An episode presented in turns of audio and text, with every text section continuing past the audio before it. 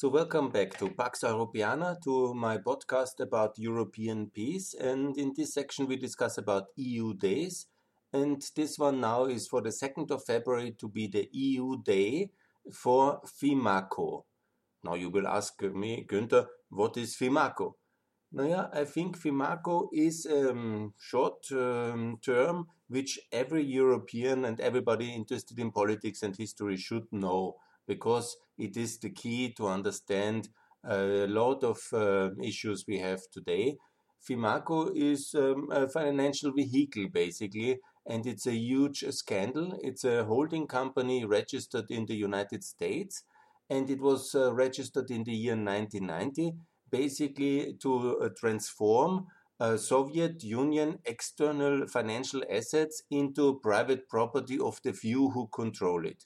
So that's uh, basically the concept. Imagine again, I want to lead you back to this year 1990. Nobody knew that the Soviet Union will break apart. That was only end of 91. But obviously, the empire of the Soviet Union in uh, um, Central Europe, uh, Western Germ- uh, Eastern Germany, Bulgaria, all these countries, there was revolution after revolution. See the world from the Soviet Union perspective. These were hammer blows. Boom, boom, boom. Uh, Eastern Germany gone after 40 years. Yeah. Romania in revolution and uh, Ceausescu dead. You know, tuck, tuck, tuck, tuck, tuck. They were hammered. And obviously, they understood that times are changing. And who knows what was the future for the Soviet Union. So uh, the elite of uh, a communist country, you don't have to explain that uh, the means of production are very important. I mean, that's the philosophy of communism, that you should control them, yeah? that the workers should control, or the representative of the workers should control the means of production. So obviously, they were thinking, they are very smart people as well there, and they were thinking how to control the means of production. So what they did is that the Soviet Union itself had already uh, quite a lot of assets. It was a big empire. It has um, alone the Soviet Union had 280 million of people and uh, their products, but also the natural resources, the oil, the uranium, the weapons industry. This is all a lot if you control it by a few. It was obviously not enough for all of the people of the Soviet Union because it was basically bankrupt, but for a few, it's quite a lot. So they thought, let's try to shift these assets, which are already abroad, first of all, foreign property, foreign asset holding, some secret companies, and also the accounts which are used to buy something because you cannot live in complete autarky. You have to do operations abroad, you have to buy mm, some materials, and so they had accounts out there. So they were basically trying to privatize this in a sense to to steal it, obviously, because this was not a privatization process under some kind of transparency and a tender, but they basically, the station managers out there, or in some ways, and that's FIMACO basically, also the, um, the elite of the Soviet Union itself, they saw also the rise of Yeltsin as a competing power source inside Russia. They were not sure what will happen with the federation property outside and they basically decided to control it. Some of them might have thought it's um, their right to defend the Soviet idea. They thought for a later return of the Soviet Union, it is very important to have uh, financial control. Some of them thought they have worked hard their whole life and then everything should be lost. No, no, I take it. Some of them were simply thieves. Some of them thought it's completely legitimate and much better than it will be used by some capitalistic uh, Russian successor state, or some where they were simply only financially motivated. Yeah. So basically, Fimaco was that one holding. There were a lot of this, you know. I'm sure there were many, many of these kind of processes going on in 1990 all over Eastern Europe. Yeah? But what is happening is uh, the Fimaco is the most famous. And why should everybody know it? Because it has a huge political implication it has this implication because on the 2nd of February 99, this scandal broke in the Russian public and it had huge repercussions, which I will discuss here now. And I think it's quite uh, important that uh, they are absolutely vital to understand the rise of Putin, but also they are very important in European economic history. And so let's discuss uh, this whole uh, process. But let's first understand Soviet Union falling apart. There's many assets, and few control it, and they try to run away with it. When you see all this Russian investment, how it really started, this is one important source. Taking basically the assets of the Soviet Union, which were already parked in New York or in Washington or in London or in Vienna, they were basically then um, in a way stolen by the persons who had the physical control of them. And they thought, anyhow, the empire is gone, let's take it. And this is the route number one. The route number two, obviously, is also very important. Is then there was this amazing and positive uh, phase of uh, for the world, but unfortunately it failed of Igor Gaidar's uh, privatization. But what happened? He had only one year because the resistance in the parliament in the Russian Federation was, of course, much too high for reforms. And that, anyhow, led also to this violent clash, to a kind of civil war in Russia in uh, September uh, 93. You might remember there was first a coup in 91 where Yeltsin ultimately got power, could establish Russia Gorbachev was gone, this kind of counter coup was defeated. And then in September 93, and there uh, Yeltsin basically military fighting with and the Russian parliament. It sounds very nice, but it was basically the old nomenclatura, and they battled it out in the streets of Moscow.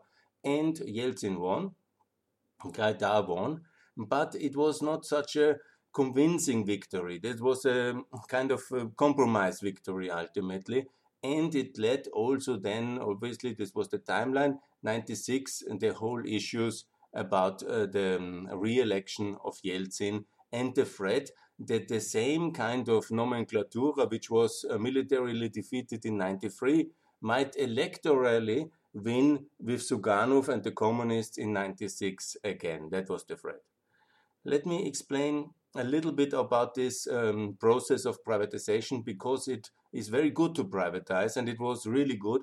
But the problem in a transition country to privatize was the problem that you had this coupon idea, and that was very good. The workers and the um, citizens got uh, more or less a lot of shares of these big companies for free or part of the salary. But obviously, then the problem is they had no money and they didn't want to be investors in that sense. So they were selling it all at once, and obviously nobody had money to buy.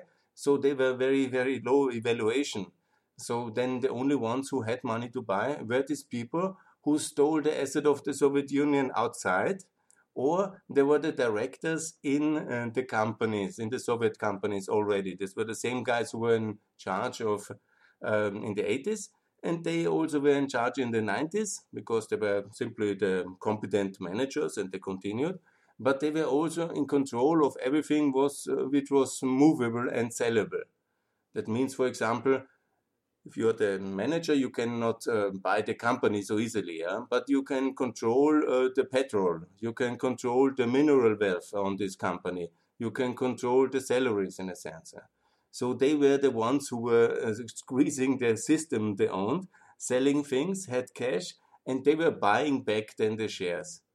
And so, because the workers who had the shares were interested in money, not in shares, so this uh, nice, uh, well-meant um, privatization led to the managers, basically the red directors. It's their own cast of uh, people, in, also all over the Soviet Union, ex-Soviet Union, which are owning big industrial assets. They are now um, approaching the 60s and 70s. They were at that time in the 30s and 40s, and they have uh, gained uh, these uh, companies via that process, which you can say it's not perfect. Some of them was uh, all obviously fraudulent and uh, based on theft, but you know there was a form from privatization. It was not too bad. In fact, I'm in principle it's always very messy to privatize such a big country like the Soviet Union and uh, trying to somehow get private market economy going. But the problem was also in the context of the civil war and of the power um, vacuum of um, President Yeltsin, which was physically already quite ill and had all these problematic stints of alcoholism. Then obviously the whole system was very insecure. It was very uh, much in the core of the power. It was very insecure. So Then obviously Chernomyrdin, he was the ultimate red director. He became after Gaidar the prime minister. And then we are heading already in the next issue of the pending 96 elections and the potential return of the same communist and nomenclatura elite which was defeated militarily basically in 93. So 96 might go totally wrong. What was this Yeltsin administration and the team around it thinking then? Obviously, they had to mobilize a lot of resources in order to win this major campaign. And then they crafted this idea of the big assets to be handed over. It, I'm talking about the so called loans for shares uh, scheme. That means the whole the big conglomerates, which were still in state ownership, they were then in a way uh, not privatized, but they were mm, in a way leased uh, to uh, certain individual oligarchs and their families who were interested or business groups and on a loan basis. So the equity was not transferred, but it was basically binding them very much into the second term of Yeltsin because uh, Zyuganov would have certainly not done something like this. So they raised a lot of money with it, with promising of future privatizations. That's basically how you can say it. They gave um, purchase options on big uh, um, conglomerates. And again, it's useful to understand what I'm talking because the Soviet Union has this uh, huge landmass, and also the Russia has uh, um, um what uh, two thirds of uh, of the Soviet Union Russia has inherited, and there are huge industrial complexes on these places, mainly built already in the 30s in the anticipation of the Second World War. Uh, to build all these huge tank factories, aluminium factories, and for the airline industry, I'm talking about huge in, uh, um, industrial assets of global significance, uh, mainly in Siberia or other in the east, yeah? based on all this mineral wealth which Russia obviously has. So we are talking about this. Then was loan uh, shares uh, for loans. That was basically buying all the political, economic elite of the country into a second term and financing basically on some kind of futures, if you want to say, this kind of uh, elite into funding the campaign effort of Yeltsin, who by then was already quite unpopular, but he was managing to win in 96 and then, because um, the Yeltsin clan or Yeltsin um, family, if you want to put it, they had to make coalitions with various groups of uh, the whole society which were ready uh, to support them to buy them into the second term. And this security apparatus was also one of the compromises they made. Not the main one, the main was with the oligarchs, but they also had these uh, former stakeholders basically the more business oriented former security service because the more ideological oriented former security services they were on Zyuganov's side.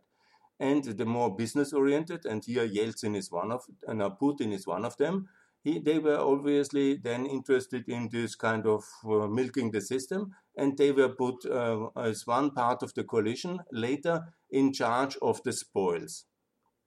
And here comes the spoils system. One for the not for the oligarchs, but more for the um, security apparatus pro Yeltsin. This was the state administration of the property system. And any country has a lot of property, and that's why they're called lands. Land is very much about countries. And uh, then you have very often the case that you have a central property administration. In Austria, we have it, and many other countries do as well.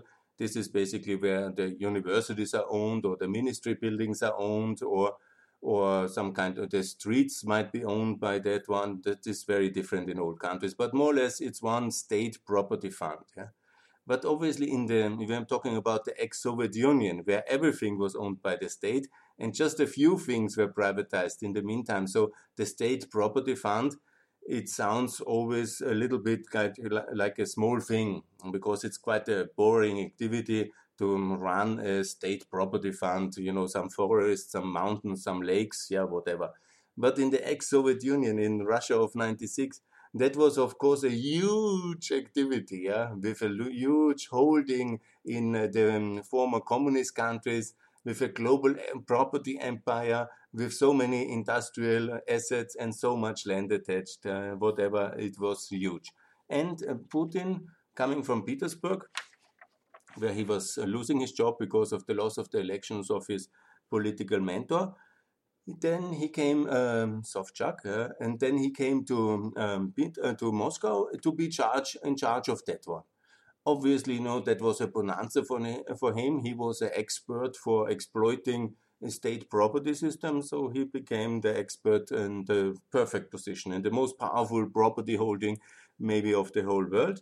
And this is what he did for two years and then he became the CEO of the um, security service, where he basically came from. And here it crosses again with this FIMACO, and you will be surprised how that actually went. Yeah, because Russia was in this kind of uh, mm, power struggle between people who really wanted to have a real country, and uh, country, of course, the communists wanted to draw back the time, but there were also people who were just trying to do you know, the decent job. That was basically the idea. There was also this, this kind of people, and they knew also what was right and wrong. I think, man, that's uh, quite a universal situation. And there was this mm, Russian general prosecutor, uh, Mr. Skuratov, yeah. And so he is quite famous, and here we come to where all this FIMACO story and all this Putin story and all this uh, Yeltsin story really crosses very much and comes to the decisive year of 99. And uh, you know, 99 was very decisive, uh, not only for the Chechenian war, the second one, the Kosovo war, and but for the rise of Putin to power. And how it started is, is this famous story, because in February, on the 2nd of February 99, this FIMACO scandal was uh, mm, disposed or um, put to the public by the Russian um, prosecutor, and it was shaking the fundament shaking the fundament. Why? Not only the stealing of all uh, this uh, state property from 1990, but the same structures were also used in the so-called um, uh, uh, um, it's called Kremlin Gate.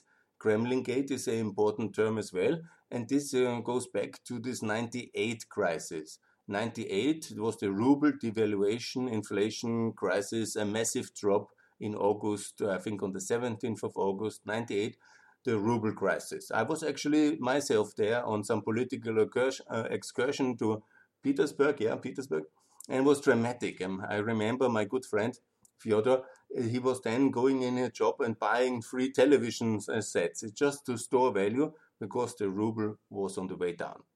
It was dramatic. But why it happened?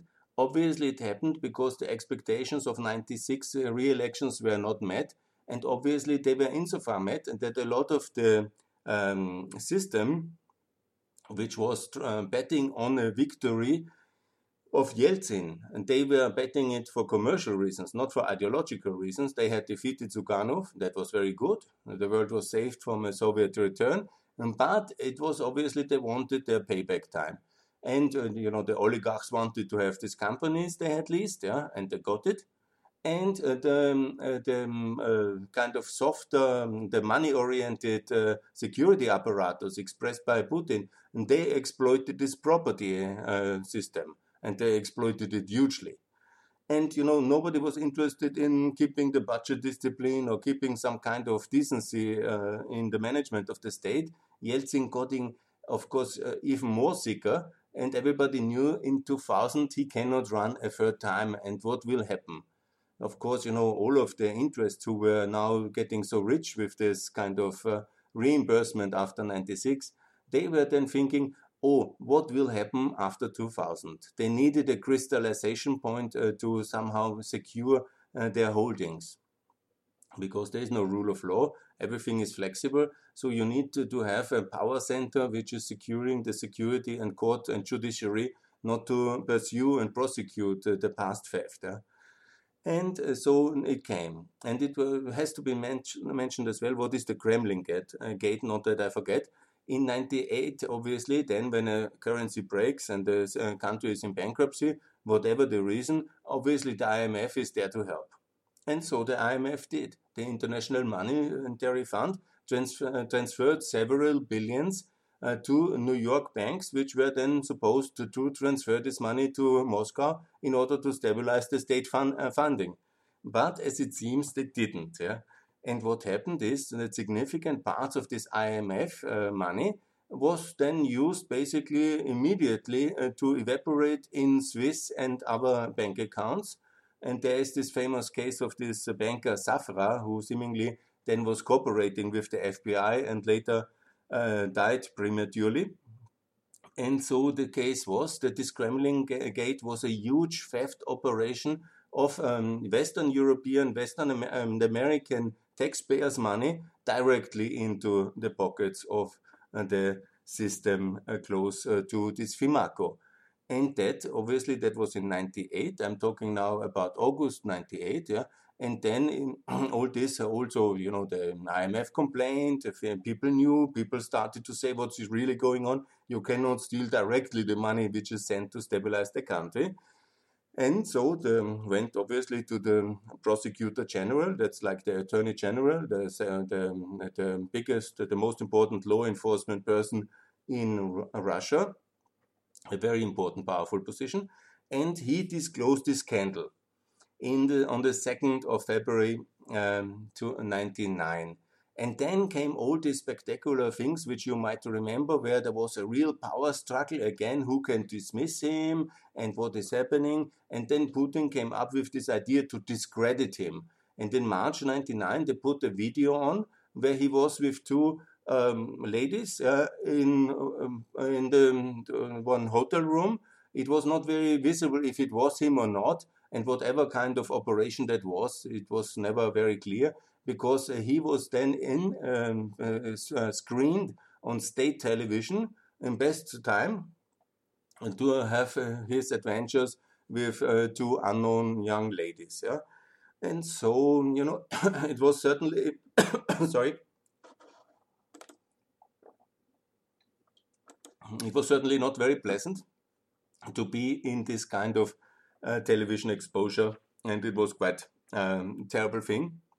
And this led to a power fight between him and his supporters in the National Assembly, in the Duma and the Parliament.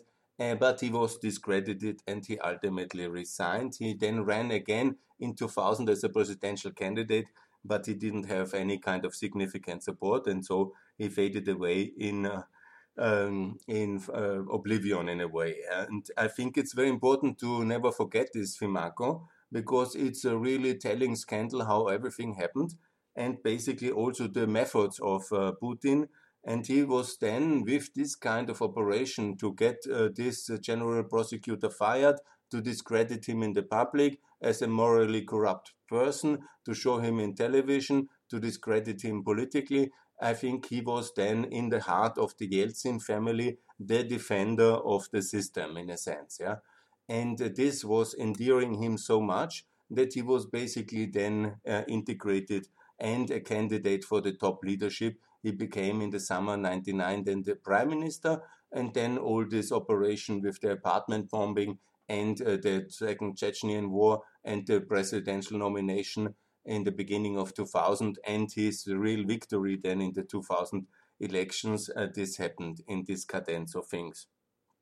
Additionally, it's maybe interesting to mention also the Mabetex scandal. It has a little bit of Swiss and a little bit of uh, Kosovo relation.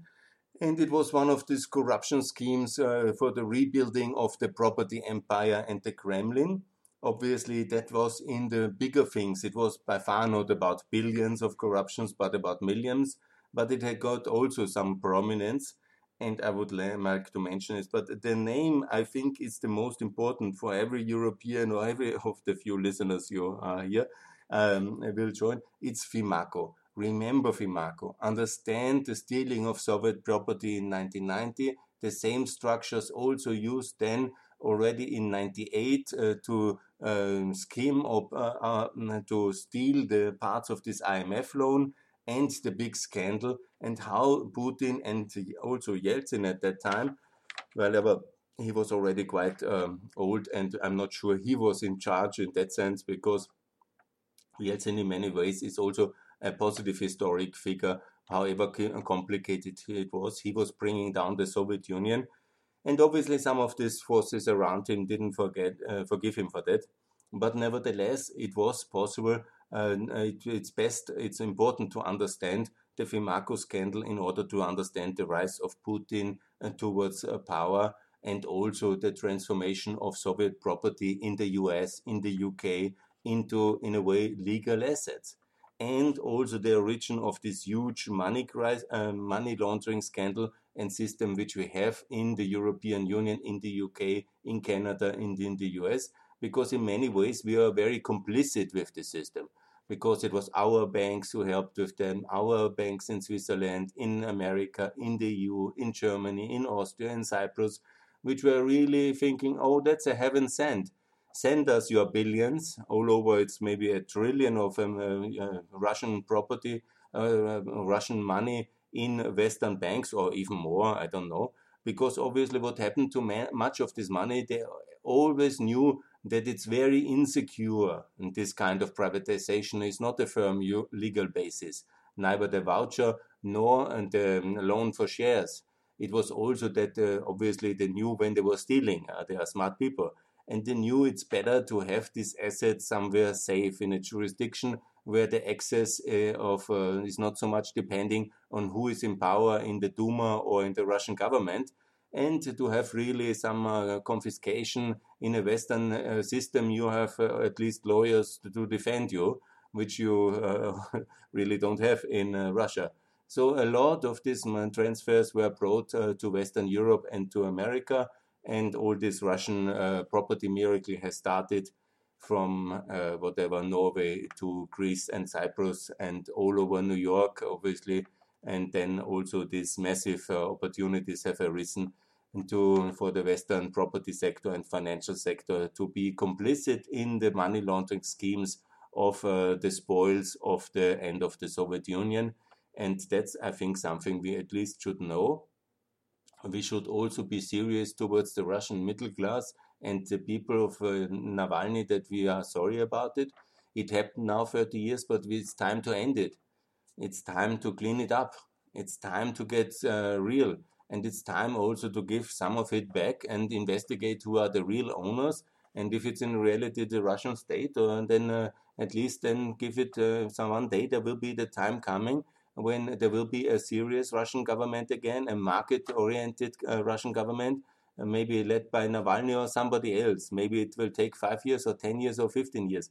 But this kind of post soviet kleptocracy will not continue forever. And then it's also important to clean up this mess of Fimaco. And I think every European should know and that part of our success the last 30 years is uh, also the complicity, uh, complicity in, in this gigantic theft of the century when the post-Soviet elites have basically transferred and stolen everything, uh, not everything, but the significant parts of the national wealth. And I think it is important uh, to make um, a clear cut and say at least in the past it was like that, but we want no longer to be complicit in these money laundering schemes of uh, Russia and in this capital flight, whatever you call it politely, but it's a gigantic theft enterprise, and we should be uh, stopping to be involved, yeah, and clean up this mess of Fimaco. And at least we should know and understand that it was exactly as I say it, maybe I missed some of the aspects. I'm thinking in my notes if I have um, forgotten something, but I think it was like this: Fimaco, the theft of the Soviet property abroad, yeah.